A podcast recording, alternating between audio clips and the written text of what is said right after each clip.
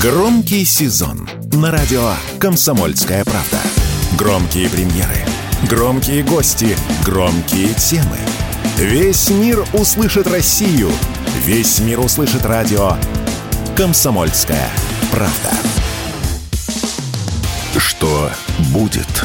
Честный взгляд на 29 сентября. Здравствуйте, друзья! В студии радио «Комсомольская правда» Иван Панкин. Начинаем сегодняшний эфир. Игоря Виттеля сегодня не будет, он по-прежнему болеет. Опять-таки, как и вчера, рекомендую вам написать ему какие-то слова поддержки в его чат в телеграм-канале «Виттель. Реальность». Напоминаю, что трансляция идет в Рутюбе. Там есть канал «Радио Комсомольская правда». То же самое во ВКонтакте. Там группа, разницы никакой. Трансляции везде идут одинаково хорошо, насколько это возможно, разумеется. В чате пишите, пожалуйста, в середине и в конце этого часа, в середине следующего, во время больших перерывов. Буду отвечать на ваш вопрос, общаться с аудиторией. А затем уже постфактум, когда трансляция закончится, в разделе комментариев, жалобы, предложения, темы и гостей для эфиров, конечно же. Ко всему присмотримся и прислушаемся. Что касается подкаст-платформ, их несколько. Выбирайте любую для себя удобную. Например, CastBox, Яндекс.Музыка, Google Podcast, Apple Podcast, многие другие. Я рекомендую агрегатор podcast.ru. И, разумеется, сайт radiokp.ru, там есть кнопка «Прямой эфир». Еще есть «Одноклассники», я почему-то по привычке говорю об этом в самом конце. В Одноклассниках тоже идет трансляция, не обязательно регистрироваться в этой социальной сети. Вы можете просто, например, через мой телеграм-канал Панкин зайти, там висят анонсы со ссылками на все платформы и, пожалуйста, перейти по любой, любой удобной и слушать там, если вдруг на одной происходит какой-то затык. Ну что ж, начинаем. Что будет? Любопытнейшая новость, и в честь нее, собственно, и назван наш сегодняшний эфир. Блинкин, это госсекретарь США, ответил словами «никогда не говори никогда» на вопрос возможности встречи Байдена с Путиным. Это говорит о том, что не все потеряно в наших отношениях, что в перспективе, если он именно так ответил, в перспективе все-таки маячит вероятность встречи лидеров двух сверхдержав. Когда это произойдет, сказать сложно, но я подозреваю, что вполне вероятно, уже где-то примерно в начале следующего года. Так быстро все не происходит, Байден человек пожилой. А, плюс, скорее всего, у него расписаны все встречи в этом году, едва ли не по минутам. И еще важный момент, из-за которого встреча сейчас или в ближайшее время не может состояться между лидерами, разве что какой-нибудь телефонный звонок – но по телефону они, я думаю, что разговаривать не будут, потому что а, те вопросы, которые стоят перед лидерами двух государств, они не решаются по телефону. Есть такое понятие, это не телефонный разговор. Вот это как раз из этой оперы.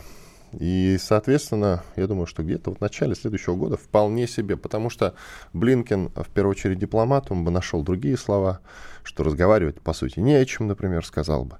Они, в принципе, когда им хочется сказать грубо, они ни в чем себе не отказывают. А тут он говорит, никогда не говори никогда. Все правильно, потому что никогда это значит обязательно. И поэтому я, ну вот лично такое, знаете, мое скромное мнение, э, думаю, что вот ну, плюс-минус где-то в начале следующего года, может быть, до выборов, кстати, даже, они и пересекутся с Владимиром Путиным и о чем-нибудь да договорятся. Хотя, хотя, вот о чем они могут договориться? Вот о чем они могут договориться, если мы постоянно фиксируем э, а, все больше сообщений от разных наших политиков, да и чиновников, которые прямо говорят о, и, кстати, не только наших, но и, но и иностранных, о том, что военный конфликт переговорным путем закончить сейчас не видится и не представляется возможным. Ну да ладно. Плюс намечается, хотя уже по сути начался в Соединенных Штатах а, шатдаун. Шатдаун это довольно интересное явление. Правительство в этот а, период не работает у них. А, Все потому, что они не могут договориться о бюджете. И, соответственно, это кризисная ситуация. Чуть попозже с профильным экспертом разберем ее поподробнее. Это серьезная кризисная история в Соединенных Штатах Америки. И по количеству дней, которые она уже, в принципе, длится, а, можно говорить о том, что денег у Соединенных Штатов не хватает. То есть настолько, что даже печатный станок не справляется. Я еще в силу того, что сегодня пятничный, пятничный эфир, извините, пятничный эфир, я хотел э, добавить немножко развлекательного контента, что называется. Э, упомянул Блинкина, госсекретаря США. А вчера наткнулся на замечательное видео в телеграм-канале Бофта знает, моего коллеги, где Блинкин, Блинкин поет. Давайте послушаем.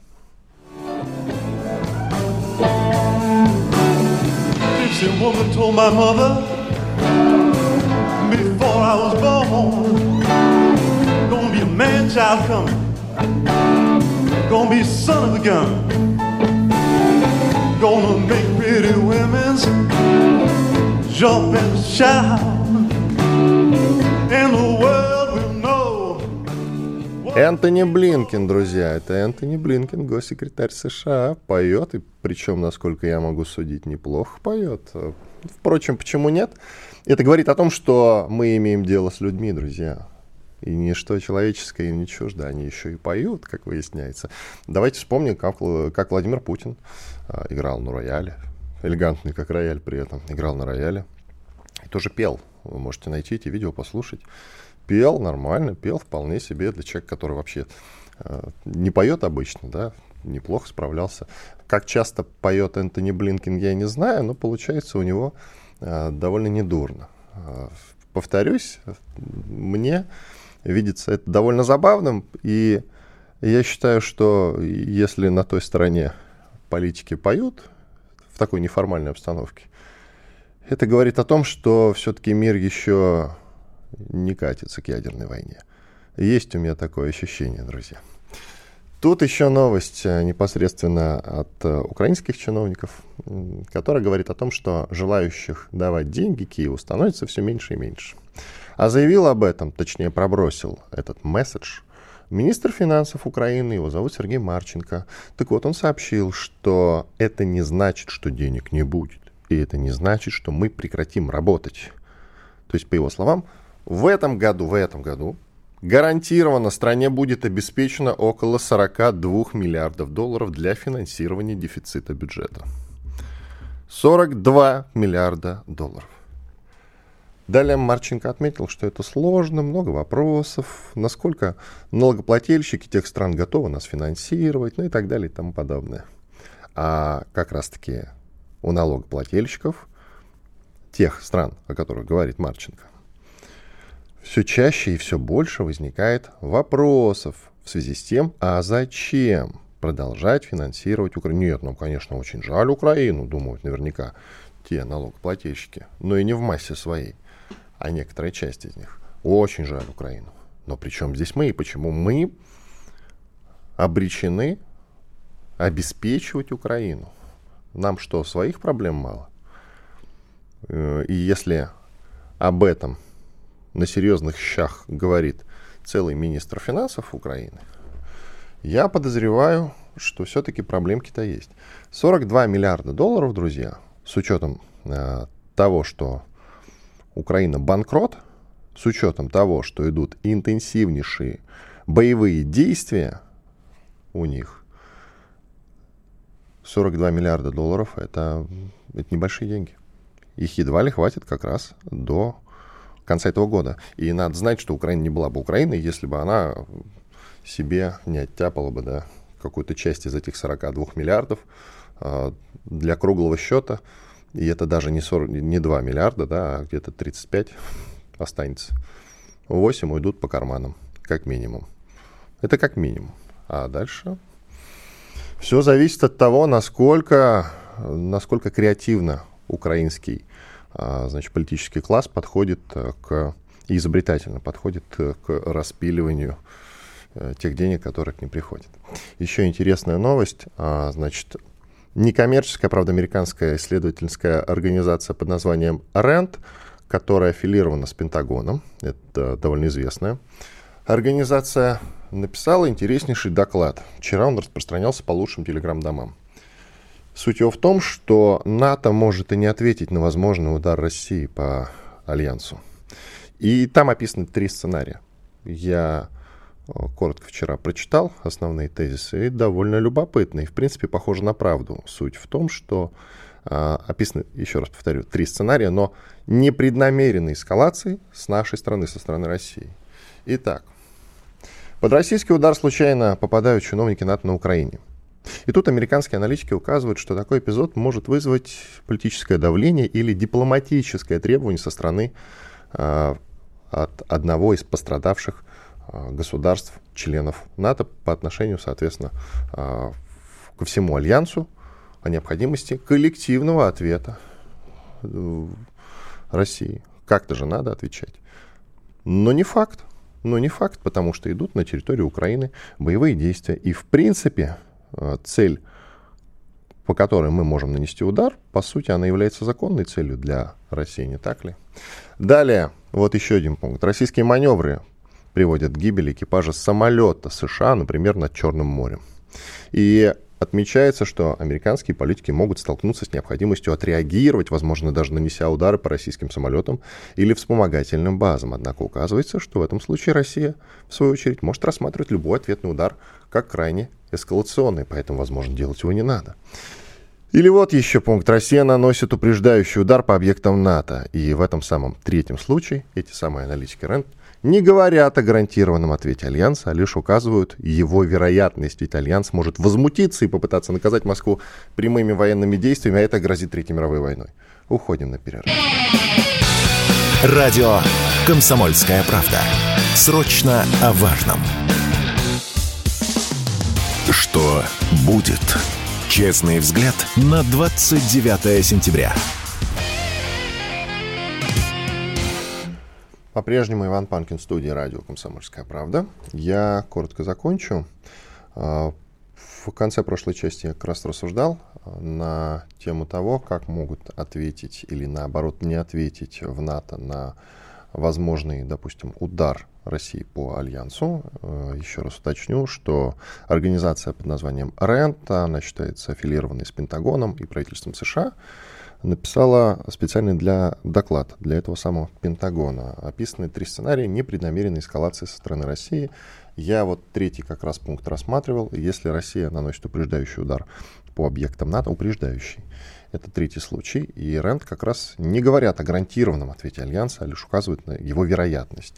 И я заглянул в статью пятую НАТО, которая гласит, что если одно государство, член НАТО становится жертвой вооруженного нападения, все остальные государства-члены Североатлантического Союза будут считать этот акт насилия вооруженным нападением на все страны блока и предпримут действия, внимание, предпримут действия, которые сочтут необходимыми, чтобы помочь этой стране, э, члену НАТО, члену Альянса. То есть, смотрите, не обязательно военный ответ, не обязательный. Об этом говорится в пятом пункте. То есть они предпримут действия, которые сочтут необходимыми. Ну, гуманитаркой помогут, еще чем-нибудь. Ну, то есть найдут какой-то, знаете, вариант, если не захотят воевать. То есть военный ответ совсем не обязательно. Ну да ладно, идем дальше. Приглашаем к разговору Григория Кубатьяна, военного корреспондента «Комсомольской правды». Гриша, привет. Привет, Иван. Ты я немножко запутался в твоих передвижениях. Ты сейчас где находишься? Я вижу у тебя статьи с Донбасса, с Запорожья. Ты где конкретно сейчас находишься?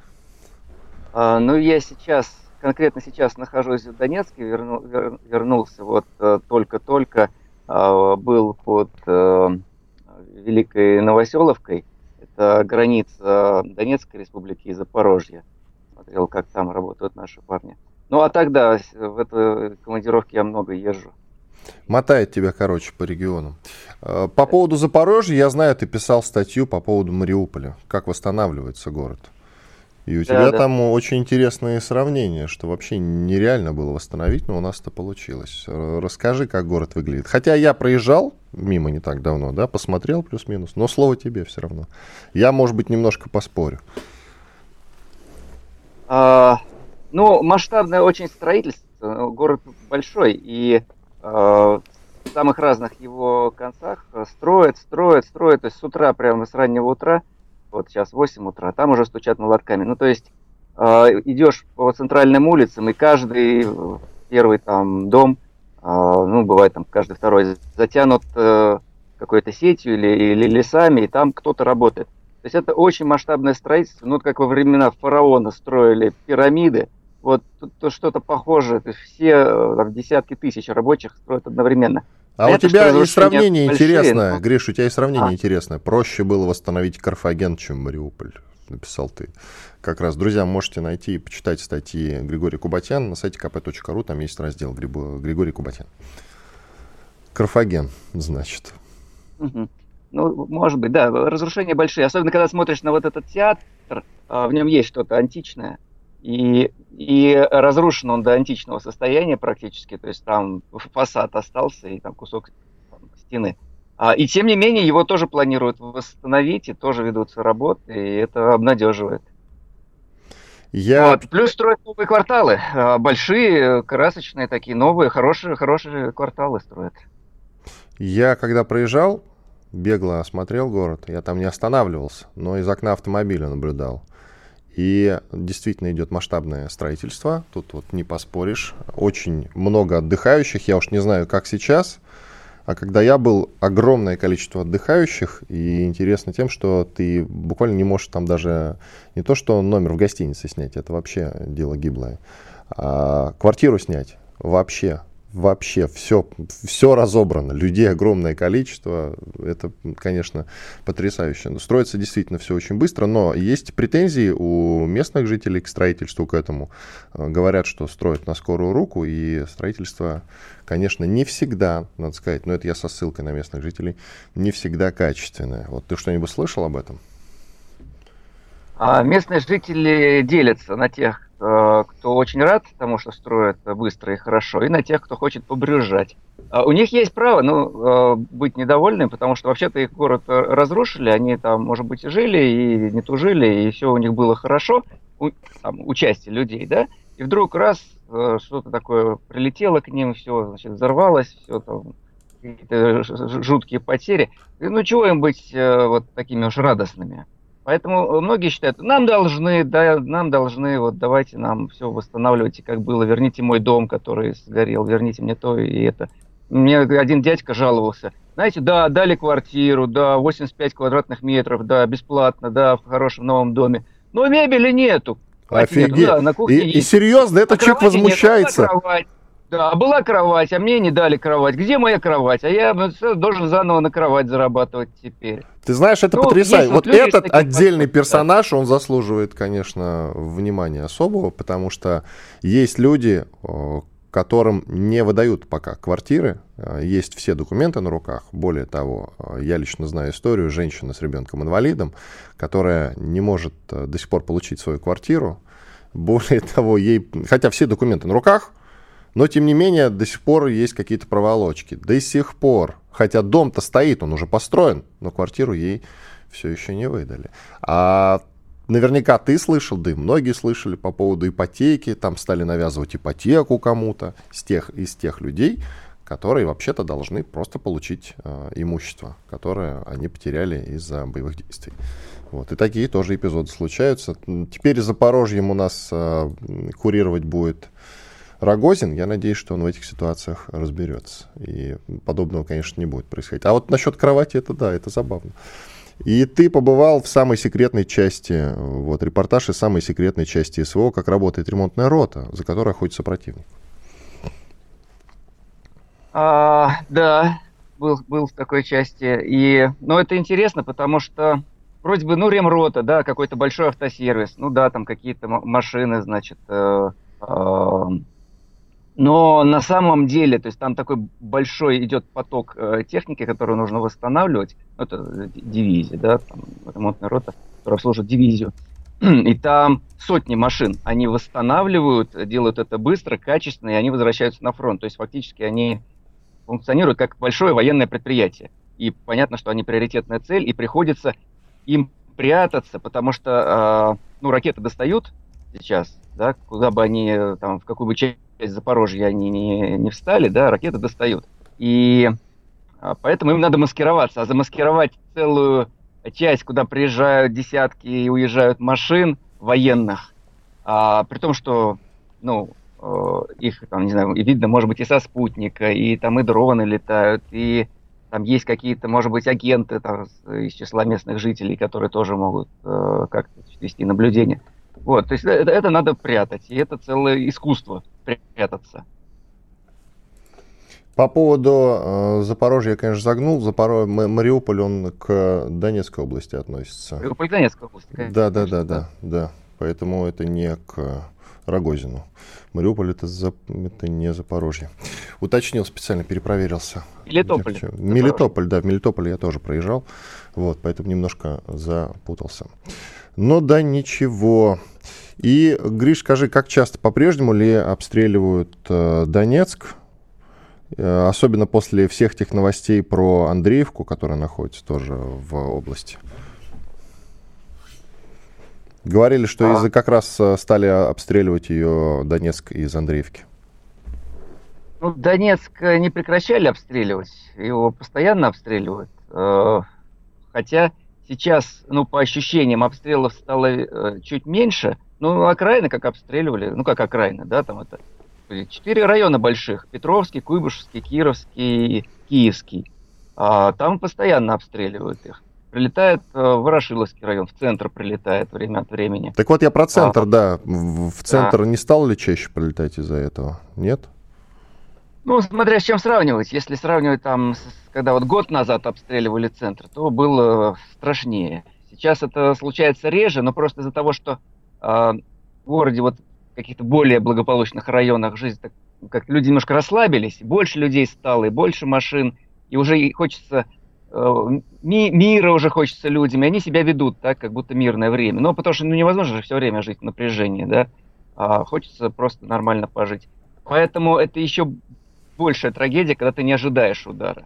Когда ты ожидаешь удар, ну как, допустим, на передовой, ты ждешь удар, когда прилетает, ты к этому готов. А здесь там, ну, дети уже гуляют, там, молодежь, э, ну, как-то вот э, хочется мира, а раз и опять прилетает. Спасибо большое. Григорий Кубатьян, военный корреспондент «Комсомольской правды», был с нами на связи. Сейчас э, сделаем большой четырехминутный перерыв как раз, э, если у вас э, будут э, какие-то вопросы, можете писать в Рутюб и во ВКонтакте, там есть у нас канал и группа. Пожалуйста, в чатик закидывайте, накидывайте свои вопросы. На какие, на какие смогу, отвечу с удовольствием. Иван Панкин, студии «Радио Комсомольская правда». Телеграм-канал «Радио Комсомольская правда» дублирует видеотрансляцию, я напоминаю, так что, пожалуйста, можете смотреть и там. Еще раз напоминаю про Одноклассники. Вот мне пишут, что есть какие-то технические накладки с Рутюбом. Если есть какие какие-то у вас проблемы, то вы можете просто взять и посмотреть видеотрансляцию на другом ресурсе, пожалуйста. И подкаст-платформы, не забывайте, самый лучший это агрегатор подкаст.ру. Пожалуйста, можете смотреть и слушать там. Радио «Комсомольская правда». Срочно о важном. Что будет? Честный взгляд на 29 сентября. Иван Панкин к нам присоединяется, Алексей Борзенко, военный журналист. Алексей Сергеевич, вас приветствую. Доброе утро.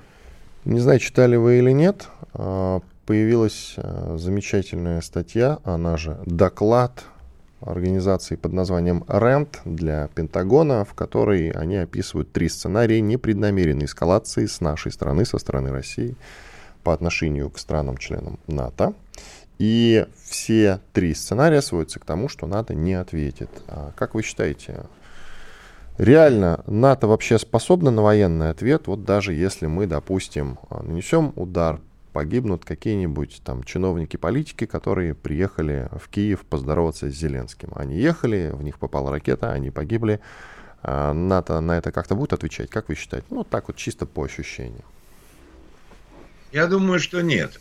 Дело в том, что НАТО вот что бы мы сейчас не говорили, она-то очень боится конфликта с нами. Давайте не будем говорить слово «боится». Не то чтобы боится, Нет, сколько я не могу хочет. сказать слово «боится». Прям, прям боятся, вы что, прям страх испытывают по этому поводу. Они испытывают страх. Это действительно так. Потому что вот даже вот эта передача оружия, которая идет Украине, она идет в таких мизерных дозах, да, мизерных количествах, что вот э, НАТО как бы выдерживает такую планку. Вы знаете, в свое время была такая древняя персидская казнь, когда человеку давали э, ложку подсоленого риса в сутки. И человек, э, то есть этого риса не хватало, чтобы функционировать нормально, жить, да, но в то же время и эта порция не давала умереть.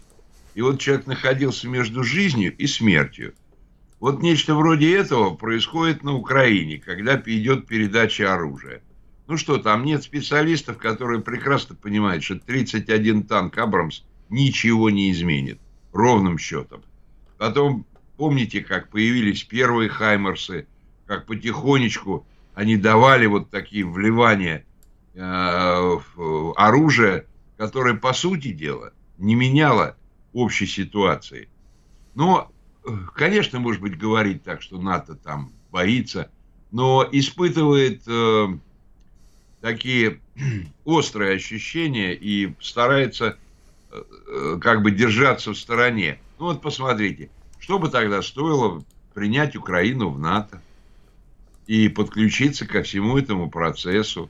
А в общем, подключение-то НАТО идет полным ходом с другой стороны. Ну вот этот британский экипаж, этот э, немецкий экипаж Леопарда, который мы подбили, да? Но в целом НАТО держится в стороне, и это видно по тем действиям, которые вот с начала операции. Вначале, да, НАТО полезла, пыталась помочь, потом увидели, что все далеко не так, как им радужно, как им кажется. Но здесь, видите, здесь еще один такой нюанс любопытный.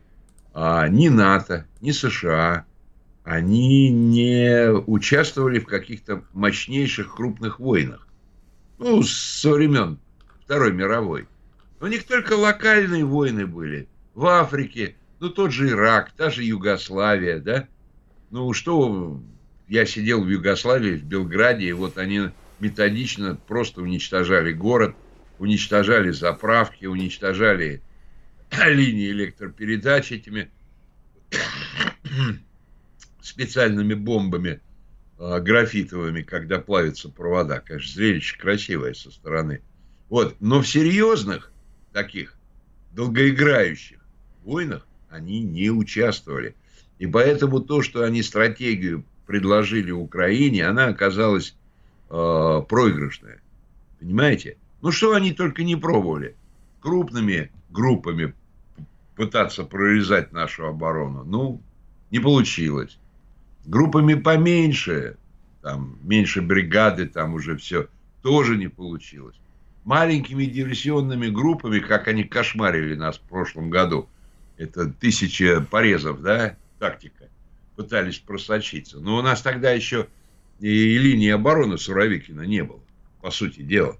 Там сделали все, и они уже ничего не могут, чтобы они... А это, понимаете как, это то, что им диктует Пентагон при участии искусственного интеллекта, который там тоже свои советы дает американским генералам, как же, как же помочь украинцам. Все это не дало никаких результатов. И вот сейчас такая ситуация. Украина никогда не скажет, что она прекращает, э, прекращает свой контрнаступ.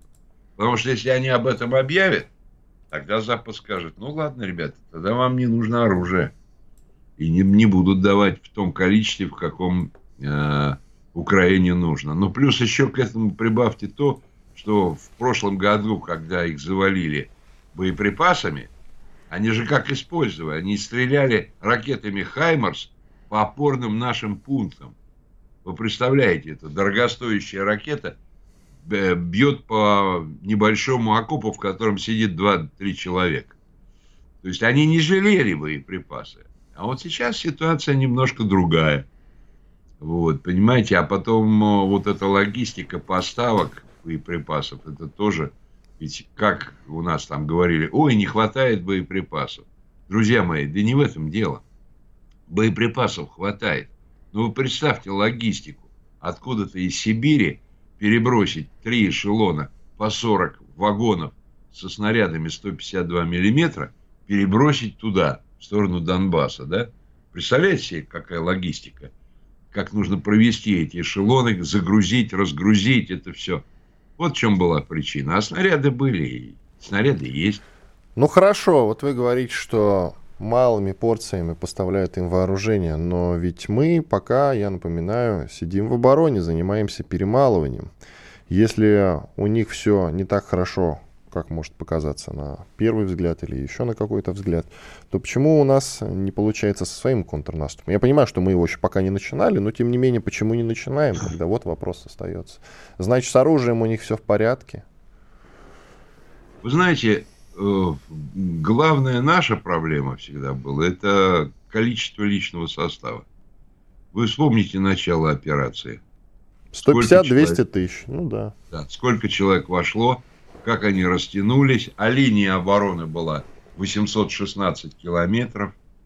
Вы представляете, вот вы разделите это количество бойцов и поставьте их вот хотя бы по этой линии, там 30-40 метров будет от человека до человека в этой цепочке. Да, как можно держать линию обороны вот при таком количестве э, солдат? Вы вспомните Великую Отечественную. Мы же точно так же шли а, освобождая Украину от немцев. Но у нас был первый украинский фронт, второй украинский, третий, четвертый, и еще был этот самый степной, да? Это миллион двести тысяч на острие. Понимаете? И мы, естественно, могли тогда развернуться по полной. Миллион двести тысяч. А шли-то на участке менее 600 километров. Это сейчас у нас более почти под а, под 870, что ли, сейчас. Поэтому здесь тоже свои сложности, как говорится, и все правильно делается. Но, естественно, никто не менял законы а, войны, которые, ну, скажем так, со времен Юлия Цезаря остались такими, какими они были. То есть за очень грамотно организованной обороной, которая перемалывает противника, всегда следует удачное наступление. И вот сейчас ситуация такая, что мы не можем не наступать. Потому что если мы все оставим как есть, вот как сейчас э, линия соприкосновения, да, то что сделают э, ВСУшники? Они начнут строить свою линию обороны напротив нашей. Там местами ну, она есть и неплохая. Она есть, знаете где? Она есть в районе Авдеевки, Маринки. То есть это та линия. Хорошо, обороны, Краматорск которая, укреплен, э, насколько я которую, могу судить. Да, которую мы называем Донбасской дугой. Ну и в принципе и 14... Славянской там. Ну, вот, да, в 2014 да. году, когда они побежали после э, серьезных этих котлов в Донецке, да, они очень были испуганы, что шахтеры пойдут на Киев. И они начали строить вот эту линию обороны. Там трех-четырехэтажные подземные бункеры. Чему мы снести не можем? Мы сверху сносим, они расчищают а там ангары, из которых они выкатывают и из подземелья эти пушки, бьют по Донецку, потом эти пушки закатывают обратно. Там э, непросто. Вот эта линия, то есть это линия, как линия Мажино, как линия Маннергейма. Они успели отстроить тысячи тонн бетона – и металлических конструкций. Но нам нужно что? Не брать их в лоб, а зайти их с тыла. Вот. И, естественно, если мы говорим о наступлении, то первая цель для такого наступления – это Харьков. Это вторая столица Украины, которая когда-то была еще и первой. Это огромный город, который тяжело взять. Его ни в блокаду не возьмешь, ни в лоб. А вы знаете, здесь есть и другие мнения. Я вот беседовал с людьми – а, коротко, коротко, 30 секунд до перерыва у нас да. с вами. Дело в том, что может и не быть никакой обороны Харькова. А мы просто войдем туда. Такой вариант тоже возможен. Да, вот давайте продолжим после перерыва об этом варианте. Это очень интересно. Мы уже на это рассчитывали просто полтора года назад, что войдем. Вот вошли. Я, кстати, вам один эпизод как раз харьковский расскажу по этому поводу. Алексей Борзенко, военный журналист, Иван Панкин э, в студии радио «Комсомольская правда». Оставайтесь с нами, мы вернемся после небольшого перерыва. Громкий сезон на радио «Комсомольская правда». Весь мир услышит Россию. Весь мир услышит радио «Комсомольская правда». Что будет? Честный взгляд на 29 сентября. Иван Панкин и Алексей Борзенко, военный журналист. Мы продолжаем. Обороны города Харькова может и не быть, и мы вполне возможно зайдем туда без боя, говорит Алексей Сергеевич. Напоминаю, как в марте 22 года, кажется, в марте, да, в марте 22 года, это начальный этап военной спецоперации, там была история, когда наши как сообщается, ДРГ, но почему-то в чуть увеличенном составе, чуть больше 20 человек, а, поехали туда с задачей взять здание местного СБУ. Ну, это исходя из того, что пишут в интернетах. Взять здание СБУ у них не получилось. Их начали вытеснять из города, засели в одной из школ. И от школы уже ничего не осталось. Ну, по крайней мере, вы можете в YouTube найти этот материал, посмотреть. От школы после боя ничего не осталось. Они не сдались, несмотря на то, что им а, предлагали сдаться. Часть из них погибла, часть была взята в плен, часть пропала без вести. Вот, пожалуйста, это самый начальный этап военной спецоперации. Почему вы считаете, что сейчас Харьков э, пойдет без боя? Вы знаете, история повторяется дважды. Первый раз в виде трагедии, а второй раз в виде фарса. Вот я смотрю просто на несколько таких вот компонентов. Ну, во-первых, Харьков всегда считал себя русским городом. Киев Он не считал тоже. Он не считал себя частью Украины. Киев Я тоже. это хорошо знаю, потому что у меня отец из Харькова, но он не говорил никогда по-украински. Это русская часть Украины, которая в те времена была, да? Поэтому, э, но если вот вспомнить Великую Отечественную войну, сколько раз мы брали Харьков? По-моему, три раза. Там непростые были бои за этот город. Но реально смотрите, что происходит сейчас на линии соприкосновения. Вот я сужу, это как лакмусовая бумажка того, что происходит в ВСУ сейчас. На отдельных участках фронта уже нет стрельбы. Нет никаких попыток наступления, тишина полная. А почему нет стрельбы? А потому что сняли вот эти подразделения там стоявшие и гаубицы с этих участков и перебрасывают туда на участке типа Работина, там, где идет боевуха. Это о чем говорит? Что уже начались вот такие вещи, что не хватает личного состава и не хватает техники. И это говорит о том, что сняли определенные части из гарнизона Одессы. То же самое от Харькова э, подтянули да, на линию соприкосновения – то есть вот эта нехватка, вот эти мясные штурмы, они уже дают свои результаты. Когда э, не хватает войск, чтобы закрыть все дырки, да, э, и снимают с наиболее таких э, не, участков не, не столь важных, на вот туда, где идет Рубилова, да, образно говоря.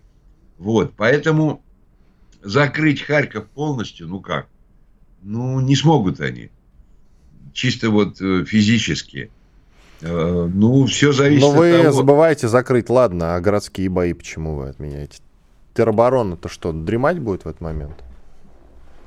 Но если вы думаете, что будет повтор Артемовска, то этого повтора не будет.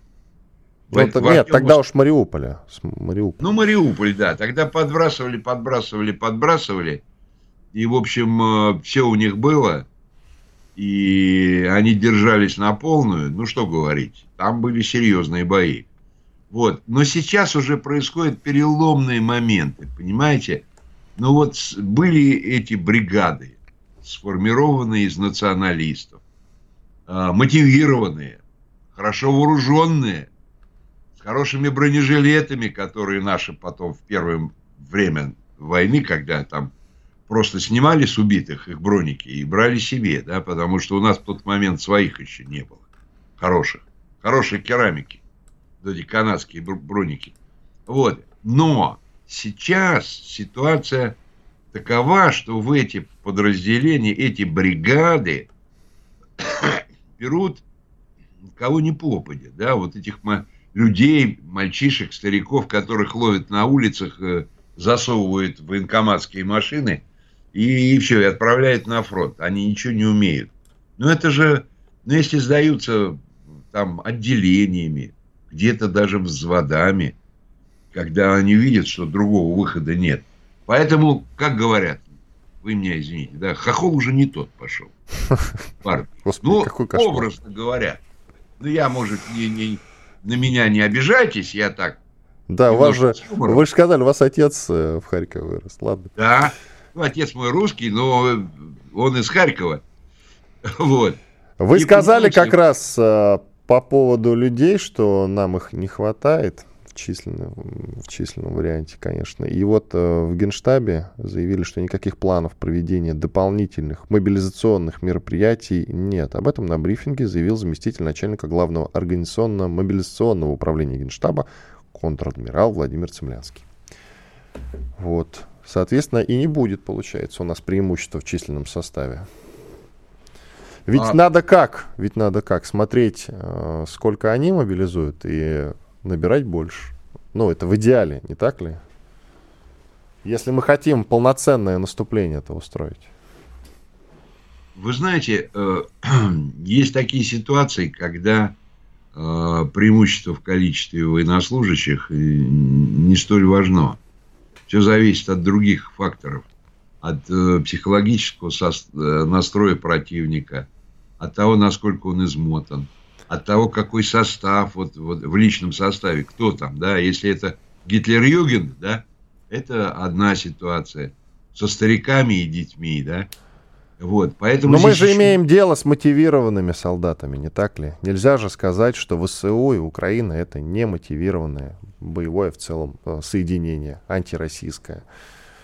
Хорошо, давайте с вами посмотрим самые мотивированные в марте прошлого года готовились штурмовать Донецк.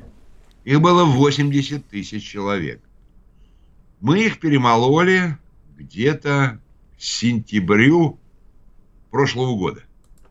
Вот реально. Вот. А от них почти ничего не осталось. Дай бог там 5-10%. Да? Это были самые мотивированные.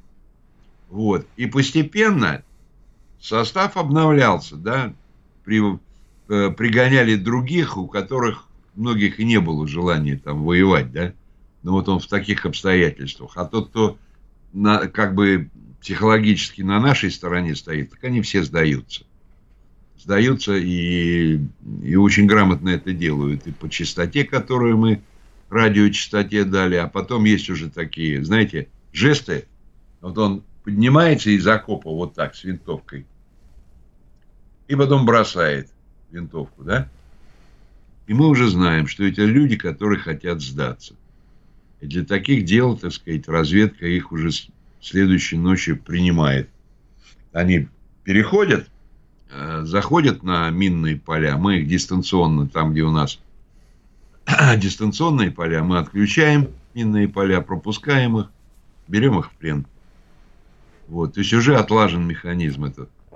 Но, конечно, э, конечно, сопротивление будет. Еще остались люди, которые хотят воевать с нами, которые думают, что они дойдут до Москвы и что они победят. Все это есть. Да дело-то в том, что приказ есть. Понимаете? Приказ. Не зависит тут ничего от отдельно взятой группы людей, которые, может быть, находятся на фронте и воевать не хотят. Все зависит от э, тех людей, которые там, условно говоря, на банковой сидят и отдают приказ. Приказ идти вперед, не шагу назад, грубо говоря, да. Все, не отступать, вперед. Взял автомат, пошел. Человек с автоматом всегда опасен, даже если он им толком пользоваться не умеет, потому что он очень хочет жить.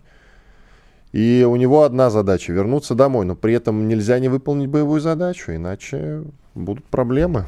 Соответственно, вот так и будем воевать Знаете, до определенной поры вот здесь еще ситуация складывается таким образом. Нам нельзя особо ждать с наступлением.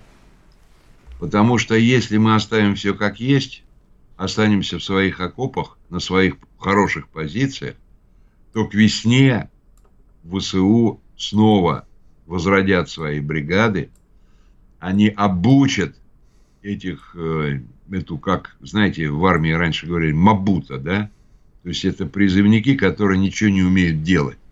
Мясо.